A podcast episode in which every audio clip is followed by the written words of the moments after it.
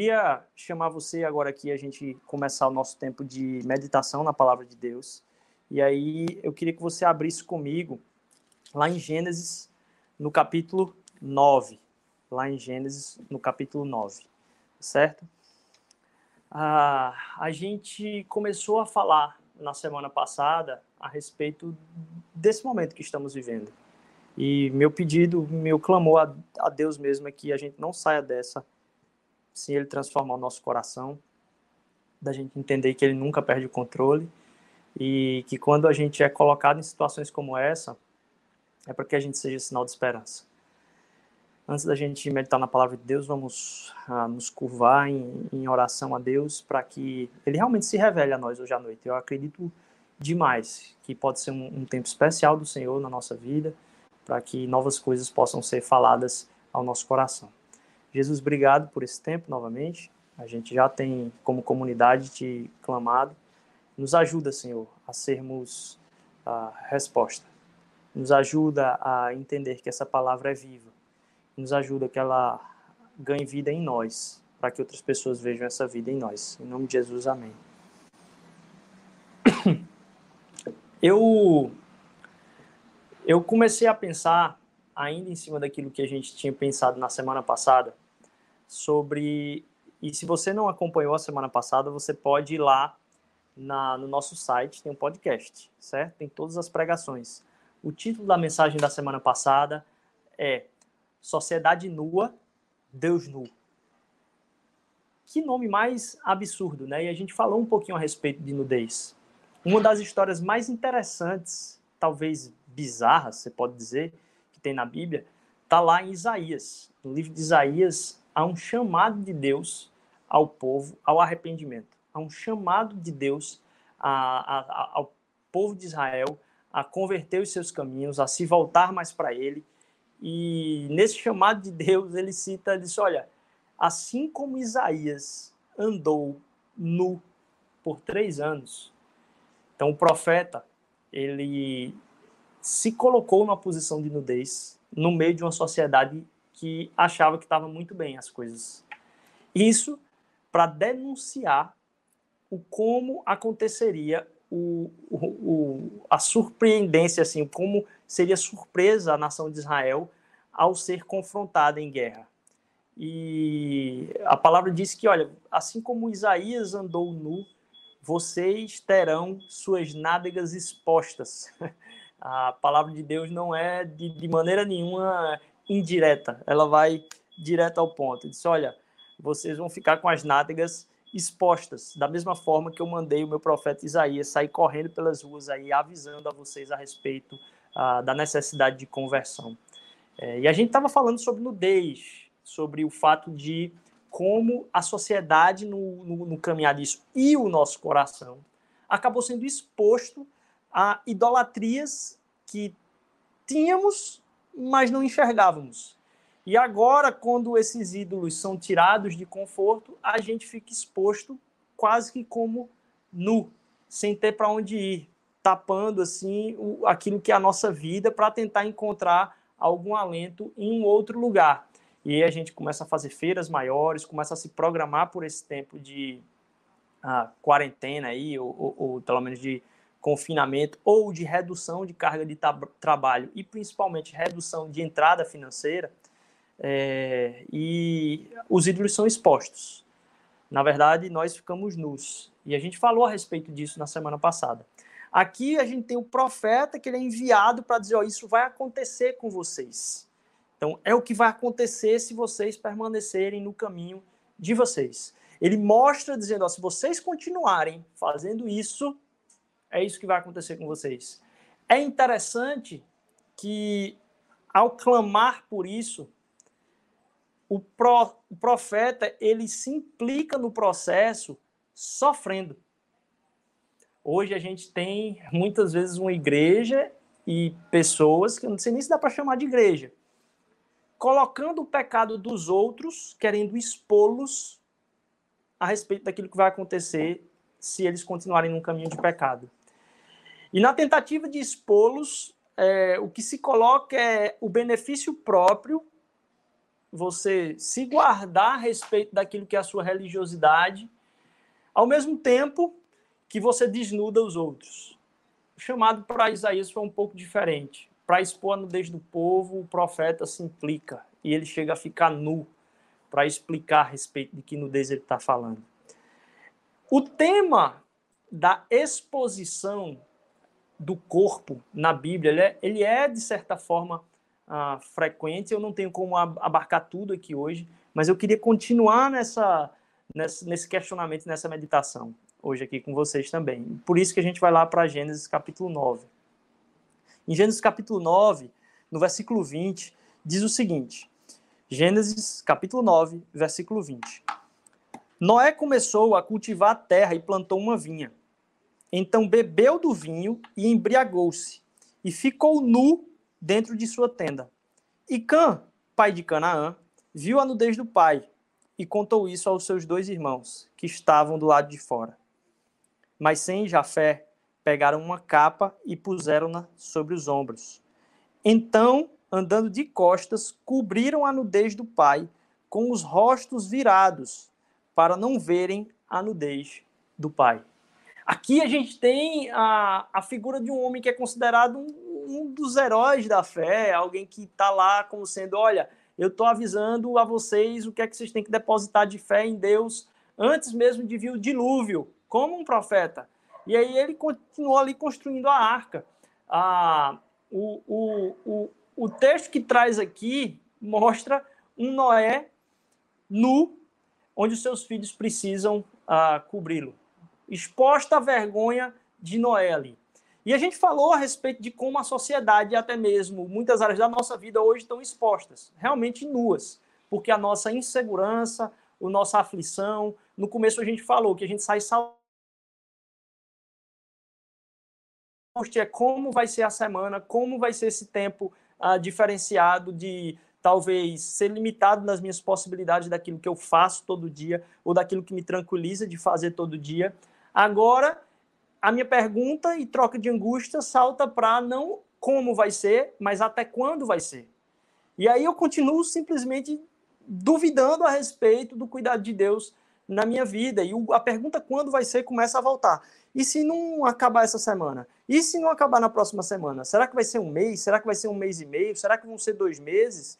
E cada previsão que chute um negócio diferente, uh, causando a nossa preocupação e o nosso coração a ficar linkado a tá, beleza, eu sei que isso aqui eu não tenho controle, mas eu quero pelo menos entender até onde vai, até quando vai. E eu continuo preso a essa angústia. De novo, uma nudez exposta. Ah, e pensar a respeito disso quando a nossa sociedade, na verdade, nossos irmãos, nossos amigos, muita gente do seu trabalho está em crise. Muita gente do seu trabalho não sabe para quem ligar. E procura, talvez através daquilo que é o canal comum do brasileiro, que são os memes da internet, as piadas da internet, talvez tranquilizar a tragédia que aflige o nosso coração. Isso é uma questão muito ah, duvidosa, dúbia, talvez, do brasileiro. Por um lado, é muito bom, porque a gente consegue rir em conjunto em tempo de, de desgraça. E a gente ri em conjunto, né? não é rir de, da desgraça, é uma risada em conjunto. Lógico, isso é um valor grande do brasileiro, porque re revela a busca pela comunidade, da aceitação do outro, quer dizer, a, a gargalhada só tem sentido quando ela tem a resposta disso. Então, essa busca pela comunidade, confraternizar-se a respeito de uma coisa só, nos faz buscar isso até mesmo, essa busca familiar, até mesmo no meio de coisas ruins.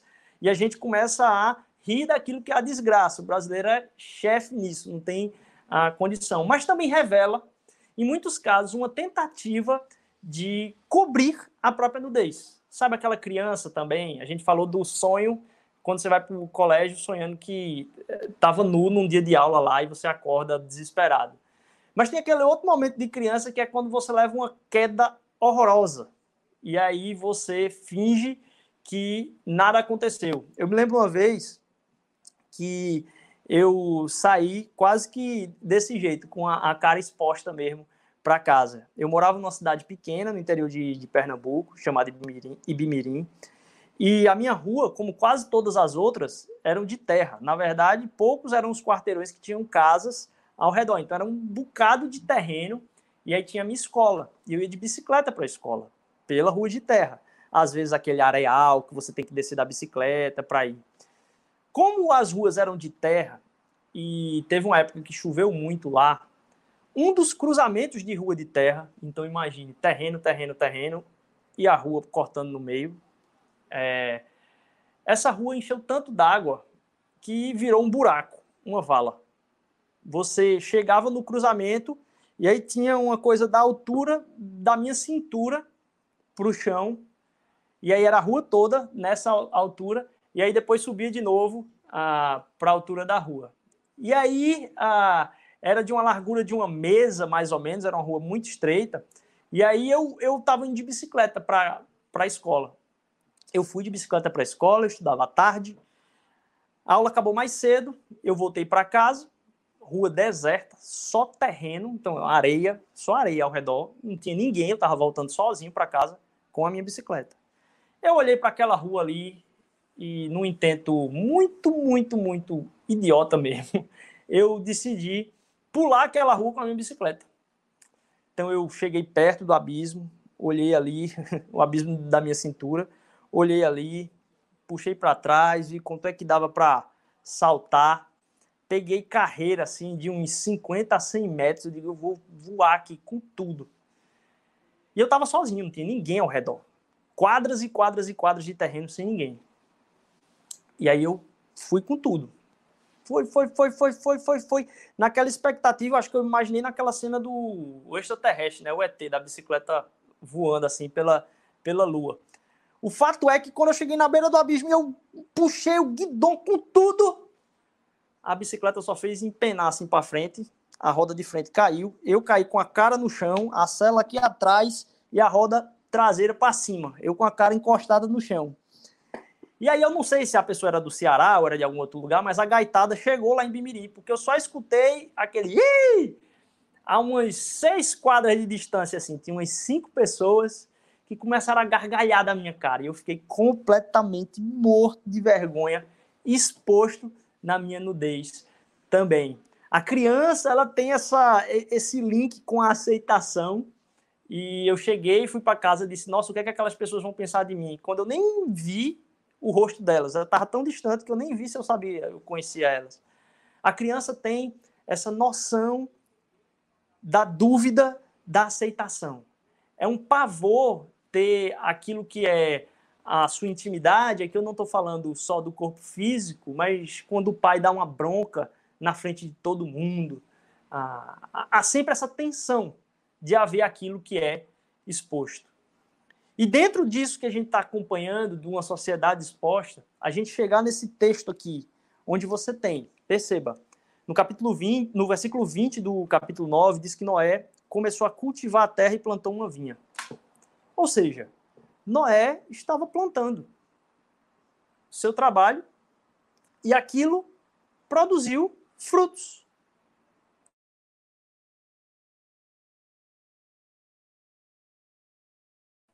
A gente imagina às vezes que aquilo que faz a gente ficar nu, reforçando a palavra da semana passada, são coisas ruins. Não são. Aquilo que traz alegria para a gente é muito bom. Só que a gente acaba se embriagando com isso. E a gente tem visto muitas pessoas se embriagarem com isso, inclusive o nosso coração. Quando Noé é pego em sua nudez, seu filho sai da tenda e vai avisar a, aos seus irmãos. O que, me, o que me faz pensar que há duas atitudes em relação à nudez dos outros. Em relação à nudez dos outros, como o profeta Isaías, eu posso me sacrificar expondo a minha nudez para alertá-los do perigo. E não pisar em cima deles expondo a sua nudez para provar que eu estava certo. Há um, uma tensão hoje tão grande na internet para a gente saber quem está certo, que a gente acaba tendo mais anseio da nudez do outro, para que então no final eu possa dizer eu disse, e de que vale isso, o que, é que a gente ganha com isso do que eu mesmo expor e me expor para alertar as pessoas. E mais, numa família tem ações diferentes também. Que diante da nudez daqueles que estão ao nosso lado, nesse caso aqui é de um pai, a gente pode correr o risco de dar a resposta errada. De agir como todos os outros que estão sendo despidos. De agir como todas as pessoas que estão tendo suas esperanças arrancadas de suas portas. Você pode ah, caminhar nessa, nesse tempo aí diferente de vida, talvez na geração anterior nem isso teve, ah, no Brasil principalmente, onde tem catástrofes ah, momentâneas a, a respeito não da catástrofe em si, mas da estrutura política que se tem de suporte, como por exemplo no enchente, como por exemplo no, no desapoio a comunidades muito carentes, é, de maneira a que aquilo ali repetidamente, por falta de estrutura política e falta de engajamento, inclusive da igreja, volta a acontecer. Mas porque a gente não tem essa catástrofe constante de tornado, maremoto, terremoto, de maneira ah, grande, a gente tem talvez um, um descostume em estar tá passando por isso ainda maior, talvez, que em outros lugares do mundo. E quando chega esse momento, o, a minha pergunta é: diante de uma sociedade que agora está nua, a gente se comporta como o filho que não faz nada, simplesmente olha para aquilo ali e sai e vai contar para os outros? Ou a gente age de uma maneira diferente, onde a gente vai de encontro àquilo que foi desnudo para que a gente resolva, se sacrificando inclusive, talvez entrando na frente, andando de costas, como o texto o texto fala. Isso me remete a, a, uma conversa que eu estava tendo com a minha esposa e ela estava falando assim, amor, a gente precisa uh, entender que a gente não pode passar por isso como todo mundo. E é verdade, a gente não pode passar por isso como todo mundo. A gente não pode olhar a nudez que está à nossa volta e caminhar como se fôssemos algum do meio daquilo. A gente não pode, e você não pode, encontrar sua segurança nesse tempo através de coisas que vão te deixar nu em algum momento.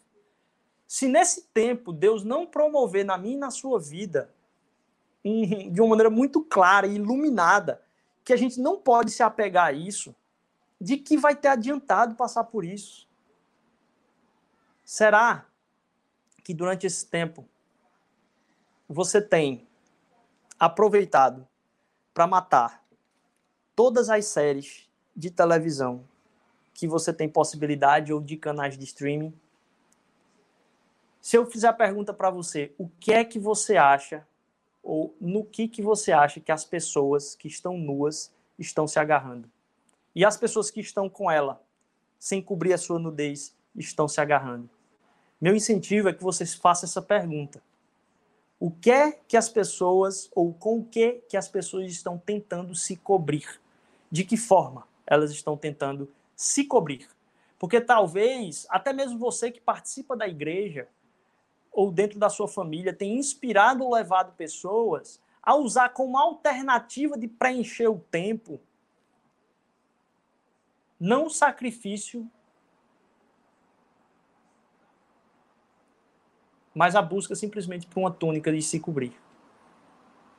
E talvez essa túnica seja seriado, talvez seja, como tem as piadas aí, comer muito mais doce, fazer muito mais receita. Lógico, todas essas práticas são maravilhosas. Os hábitos formam a nossa vida e as disciplinas têm que estar forjadas nisso. E que dificuldade eu tenho tido a respeito, inclusive, dos meus próprios hábitos nesse tempo.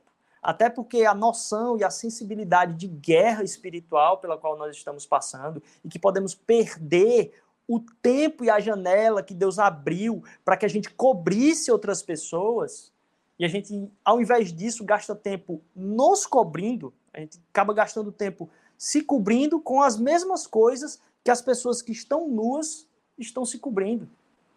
A gente acaba, a, a, além da, das séries e da, dessas práticas, gastando pouquíssimo tempo em se preocupar com o outro. Porque a primeira coisa, se você sabe que a sociedade está nua, é fazer a pergunta: quem está nu? O que, é que ele quer dizer com isso? Por que, que a pessoa está nua? E perceba a profundidade da minha fala: ela está nua.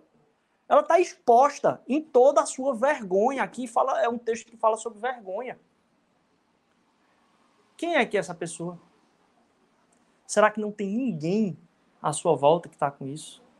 Será que aquilo que vai produzir fé nessa outra pessoa e você pode ajudar a cobri-la com essa fé é você arranjar uma forma de preencher o seu tempo com mais entretenimento, que acaba sendo mais uma idolatria, que é uma forma de preencher o seu tempo simplesmente com mais tecnologia. Você não só sabe, nem eu, como serão os próximos dias. A gente não sabe como é que o mundo vai estar depois. Talvez esse seja um tempo de muito mais preparo a gente fala da, da crise dos refugiados lá em outros países, pode ter certeza, a igreja é um lugar de refúgio em todos os âmbitos.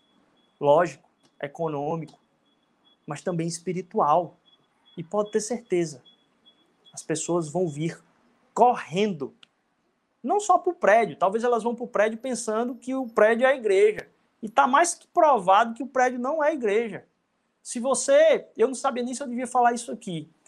É, mas se eu estou ofendendo alguém, me perdoe. Me perdoe de verdade.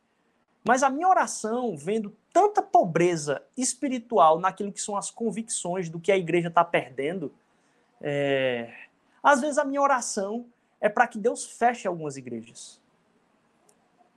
A gente está passando por um momento de crise muito grande financeira, inclusive dentro da Mosaic. Eu não sei como é que vai ser essa semana. A semana todinha foi fornecedores clamando em cima. A gente não sabe como vai ah, pagar os funcionários e nem ninguém que trabalha lá. É, estamos numa situação realmente muito difícil.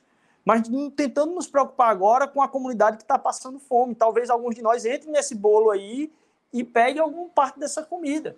Mas, para além disso, ao perceber a, a, a, o quanto aquilo que a gente usa como prédio é, é formidável, traz saudade de estar junto, sabe? A, a Paloma estava falando que a coisa que mais ela está mais sentindo falta é de abraçar as pessoas no domingo. A, a dificuldade que a gente tem por esse tempo de poder abraçar. Então é ótimo a gente poder se encontrar lá. Mas diante da pobreza espiritual e de não entender o evangelho, sobre o que é o evangelho, minimizando as discussões a respeito do que a igreja deve ou não fazer, tendo gente clamando por resposta na porta. E a gente talvez se indignando muito mais com campanhas de internet e retuitando e postando campanhas de internet de longe, distantes, com pouco engajamento a respeito daquilo que está do lado, assim a gente não, não, não enxerga. Talvez minha, minha oração já passou pelo meu, meu coração algumas vezes. Talvez essa seja a oportunidade de Deus envergonhar, inclusive, a igreja, diante de um evangelho tão pobre. E quem sabe isso não seja para que haja um avivamento e um arrependimento profundo naqueles que ah, achavam que entendiam o evangelho, mas que a segurança financeira era tudo que acontecia no coração de quem dizia que podia confiar no Senhor, naquele que não se desampara. Que Deus revele, inclusive, a nudez ah, da igreja que não está firmada no evangelho daqueles que se apegam ainda assim a uma busca por poder, a uma busca de entender que a relevância da igreja é estar mais perto de quem tem poder. Aqueles que têm poder têm que ter medo de quem está na igreja. Tem que ter medo no sentido de que a igreja não é menor do que o poder que ele quer nos dar. Qualquer tipo de oferta que qualquer poder humano, civil, político, terreno ofereça à igreja a gente diz obrigado, mas não como necessidade. Porque o reino ao qual servimos não é aqui da terra. E a gente precisa ter essa convicção.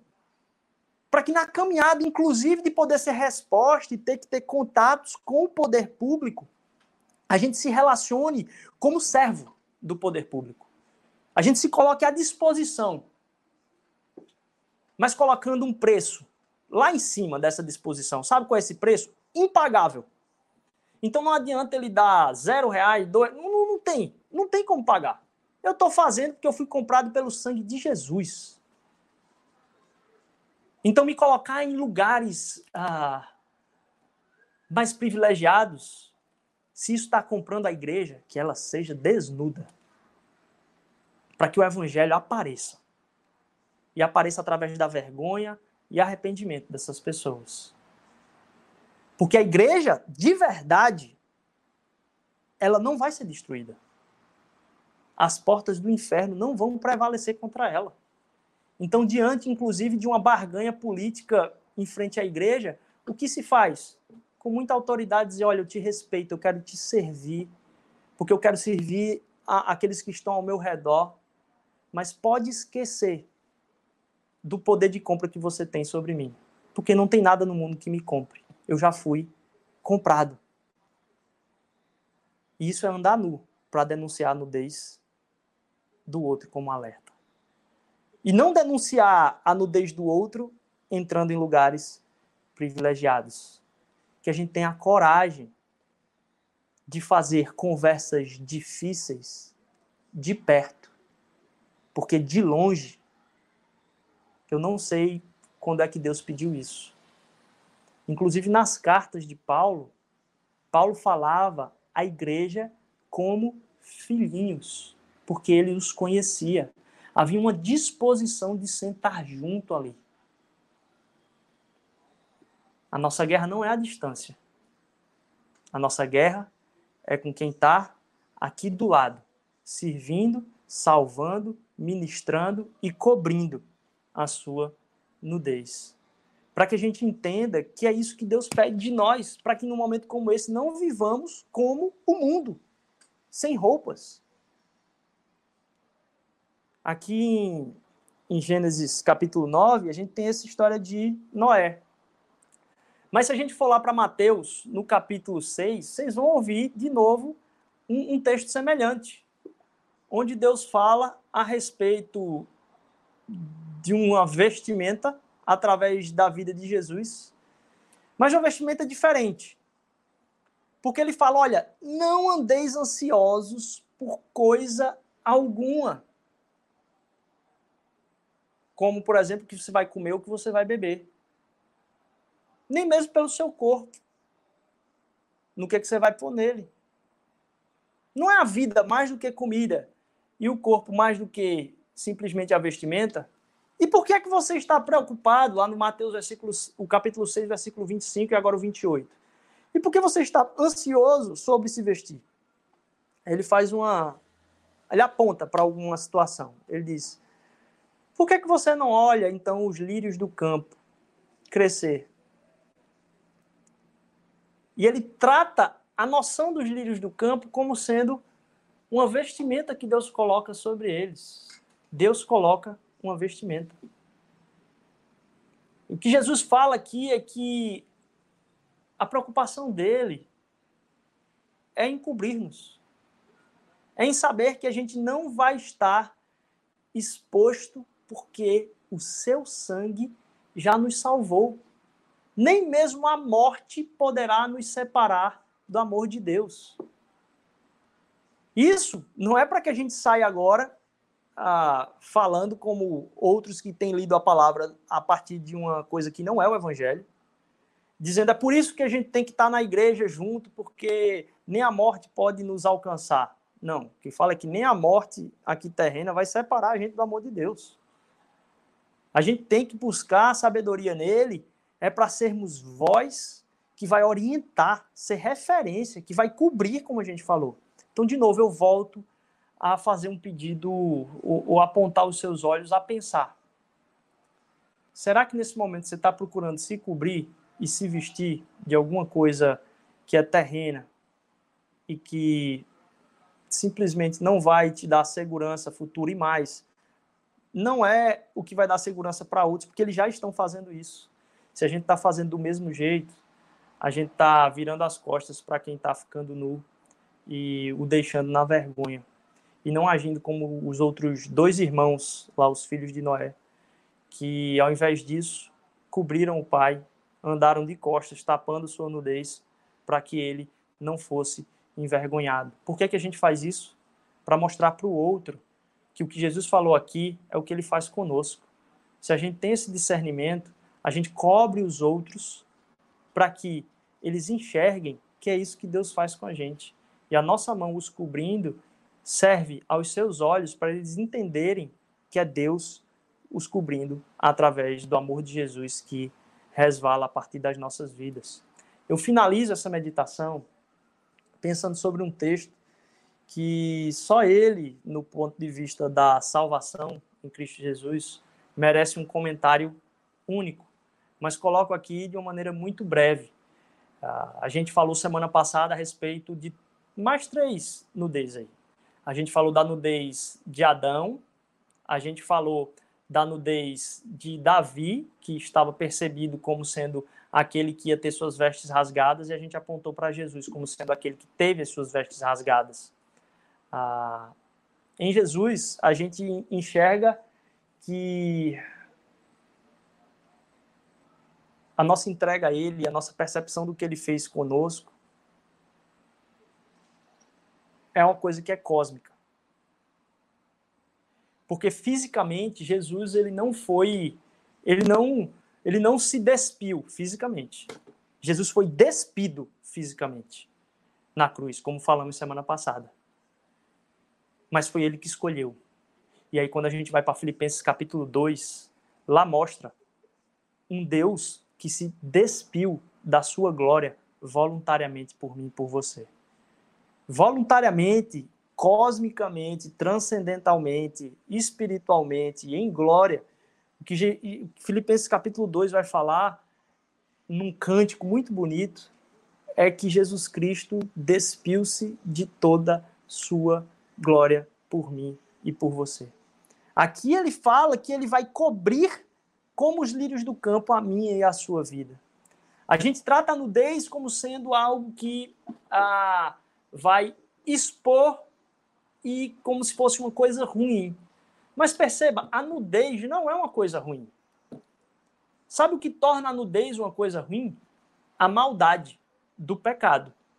Porque a maldade no olhar, e eu não estou falando de maldade sexual, eu estou falando de maldade de uh, diminuir a vida do outro ou elevar-se em orgulho a partir dele. A pessoa tem medo de ter vergonha de ficar nu, é porque o olhar do outro gera dúvida. Você não tem certeza no olhar do outro. Ah. A nudez em si, ela não tem a questão maléfica. Por causa do mal no mundo, é que a nudez é colocada como algo ruim, porque você não tem segurança agora de nada. Quem são as pessoas que estão olhando? Quem vai pensar o que a respeito disso? E quando a gente volta lá para o Éden, isso é muito perceptível. Porque no começo de tudo, Deus passeava com o homem e a mulher no jardim do Éden, com Adão e Eva. E aquilo que acontecia ali era uma caminhada em transparência. O que a nudez revela é transparência. E quando se há confiança no outro, de uma forma total, e é isso que acontece ali no Éden, não há necessidade de roupa. O que é que acontece quando o pecado entra no mundo? As suas vergonhas são expostas, porque há dúvida a respeito do que, que circula. Há dúvida a respeito de, do que é que está para além de si a respeito de si mesmo. Não se há segurança a respeito da própria identidade. Em um momento como esse, quando a gente está inseguro da nossa identidade, a gente vai buscar se vestir em outros lugares porque a gente está nu, por causa que é fruto da queda, por causa que é fruto a, a, do pecado, desde lá do Gênesis. E o interessante de tudo, eu finalizo com isso, é como a mão de Jesus e o Espírito de Jesus está presente em toda a palavra. Em Gênesis capítulo 3, versículo 21, a, a gente vai ver aquilo que falamos desde o início a respeito do profeta Isaías, a respeito daqueles filhos de Noé, que ao verem a nudez, correm para cobri-la. Ao verem a nudez, não tratam-a como sendo aquilo que é uh, o normal e não deixam a pessoa em vergonha. Inclusive, na denúncia de Isaías, ele não está querendo ficar feliz com a nudez do outro e natural com isso. Muito pelo contrário, como falamos, ele mesmo se tornou nu para expor aquilo que aconteceria.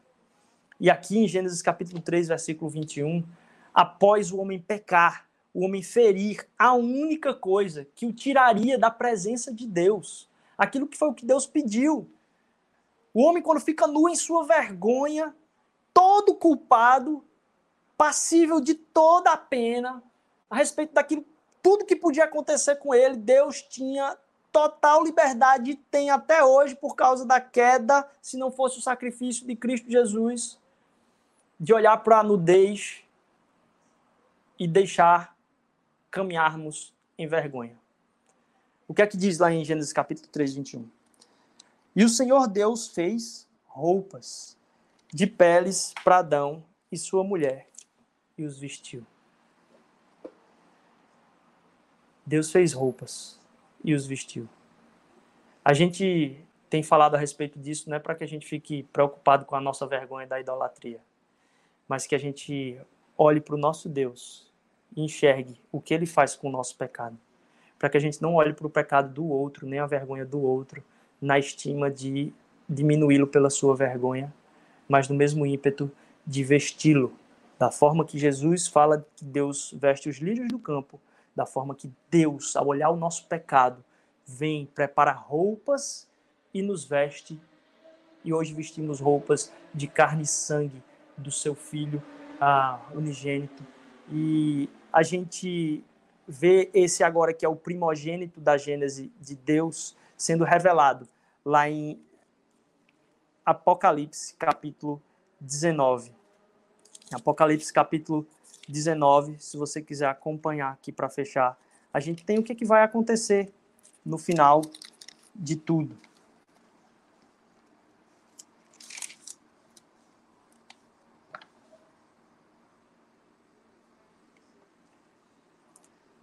Apocalipse capítulo 19.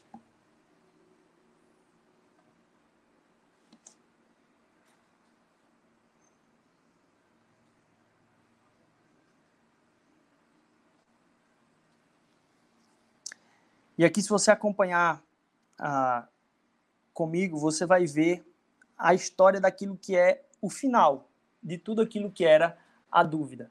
O final de tudo aquilo você que era ver. dúvida a respeito do destino em relação a todo o destino do próprio homem. E aí você vai perceber como Deus fala. Não, peraí, tá errado aqui. Só um segundo.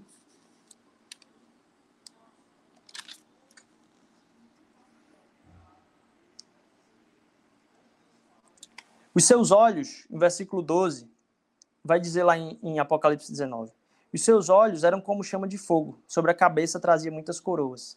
E tinha um nome escrito, que ninguém conhece, senão ele mesmo. Estava vestido com um manto salpicado de sangue. E o seu nome é o Verbo de Deus. Os exércitos do céu seguiam, montados em cavalos brancos e vestidos também de linho fino, branco e puro. Uma espada afiada saiu-lhe da boca para ferir com ela as nações. Ele as regerá com cetro de ferro. E ele mesmo é quem pisa o lagar de vinho. No manto e sobre a coxa traz um, um, um nome escrito: Rei dos Reis, Senhor dos Senhores. Vi um anjo em pé no sol, que clamava em alta voz, dizendo a todas as aves que voavam no meio do céu: Vinde, ajuntai-vos para a grande ceia de Deus para comerdes a carne de reis, de comandantes, de poderosos, de cavalos e de seus cavaleiros. Sim, a carne de todos os homens livres e escravos, pequenos e grandes.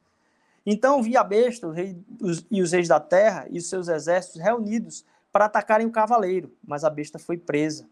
E com ela o falso profeta, que realizou diante dela os sinais, e com que enganou os que receberam o sinal da besta e os adoraram a sua imagem. Esses dois foram jogados vivos no lago de fogo que arde com enxofre. Os demais foram mortos pela espada que saía da boca daquele que estava montado no cavalo, e todas as aves se fartavam das carnes deles. Todos aqueles que hoje bebem de um poder que é dado a respeito de, um, de, uma situação simplesmente terrena e que põe sua confiança e sua segurança naquilo que esse poder terreno pode nos dar, a palavra de Deus diz que ah, lá dos céus, aquilo que cobre não só a minha vida, não só cobre a vida daqueles que estão em vergonha, mas aquilo que cobre como uma veste o universo inteiro. E de onde brada uma voz gritando a respeito do Rei dos Reis, todos esses poderes terrenos vão ser colocados em seu devido lugar, porque são temporários. A condição antes desse tempo que estamos, estávamos vivendo aqui era temporária. Que você e eu possamos se encher de um espírito coberto de ousadia, mas também de propósito, de não passarmos por esse tempo de nudez, rindo ou simplesmente concordando com a nudez de outros, mas que a gente possa ser aqueles que vão lá para cobrir da mesma forma que fomos cobertos. E da mesma forma que podemos ver a glória de Deus, porque o Cristo Jesus se despiu de sua glória. Que Deus abençoe você, que essa semana você não se exalte ou não se encha daquilo que é a resposta do mundo para a sua própria nudez. Que você coordene o seu tempo para entender a respeito de Deus, quem está precisando de coberta. Jesus, quem está precisando de vestimenta. Porque da mesma forma que ele ficou nu por nós, como vimos semana passada, a gente vê hoje que apesar dele se despedir de sua glória, isso foi para que eu e você tivéssemos com que nos cobrir e cobrir a outros. Que Jesus Cristo fale ao seu coração que o seu coração está coberto, que você não vai ficar desamparado, que o sangue dele é suficiente para te manter, não importa o que. Jesus é suficiente. Deus abençoe.